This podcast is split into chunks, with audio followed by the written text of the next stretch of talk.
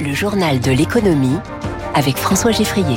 6h50, l'économie au scanner de Radio Classique. Trois titres, une pause, mais est-ce la mi-temps ou la fin du match? La Fed n'augmente pas ses taux directeurs cette fois-ci. Les rachats d'actions doivent-ils être plus encadrés? Le gouvernement français y réfléchit. Et puis pourquoi la filière bio n'y arrive pas? Les ventes de produits continuent de reculer. Les marchés n'ont pas été surpris. Ils l'attendaient, cette pause dans les hausses de taux de la Fed. La Banque centrale des États-Unis avait certes atteint déjà un point haut quasi historique entre 5,25 et 5,5% du jamais vu depuis 2001. Hier soir, Conseil de politique monétaire et donc euh, statu quo. Il faut dire aussi que les perspectives économiques que voit la Fed pour les mois qui viennent sont bonnes. Une croissance de plus de 2% du PIB américain cette année au lieu d'un pour cent. L'horizon est un peu moins dégagé pour la suite. Éclairage d'Alexandre Baradez, responsable des analyses de marché pour le courtier IG.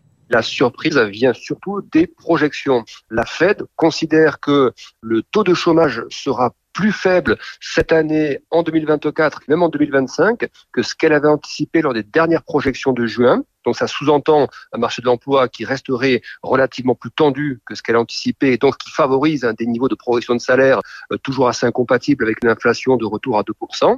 Donc c'est quand même une vision qui retarde en fait l'idée que la Fed baissera fortement cette l'année prochaine. Elle les baissera très très probablement, mais beaucoup moins fortement que ce que les membres de la Fed pouvaient encore penser en juin dernier. La réaction des marchés financiers tout en tranquillité, le Dow Jones a reculé de 0,22%, le Nasdaq a corrigé un peu plus sévèrement, moins 1,5%. Le CAC 40 avait progressé de 0,67%. En ce moment, le Nikkei à Tokyo baisse d'un 22%. L'euro vaut 1,0635 et le baril de pétrole a un peu reculé à un peu moins de 93 dollars. Le sujet avait ému jusqu'au président de la République qui avait parlé il y a un an de cynisme de la part de certaines entreprises.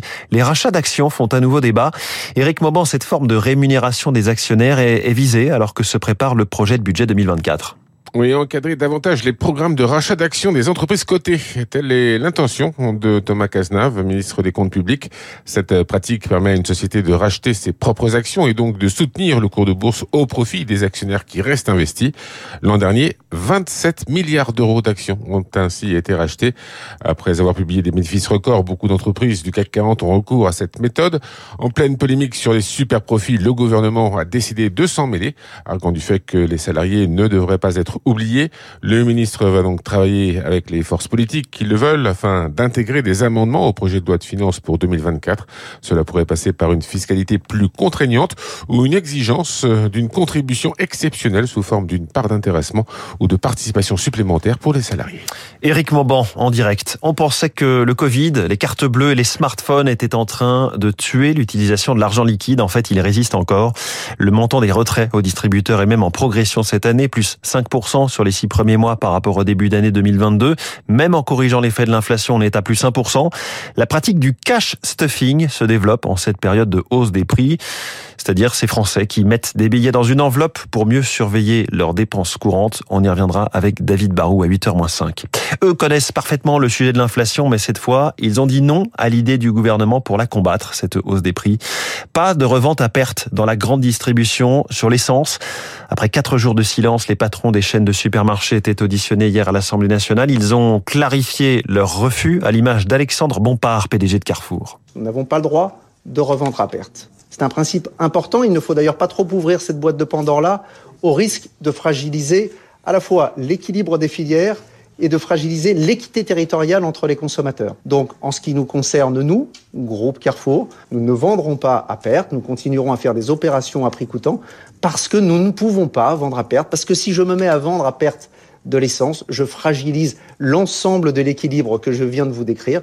Donc nous continuerons à nous battre avec des opérations à prix coûtant, mais notre modèle ne nous permet pas de vendre à perte. Même ligne du côté du président des mousquetaires, Intermarché donc, Thierry Cotillard s'est montré particulièrement clair. On comprend la démarche est louable du gouvernement, euh, mesure exceptionnelle, contexte exceptionnel, mais la réalité économique, c'est qu'en fait, on va pas l'utiliser cette possibilité-là, parce qu'à un moment, si on fait ça, on va augmenter le prix des pâtes, donc on n'est pas complètement cinglé.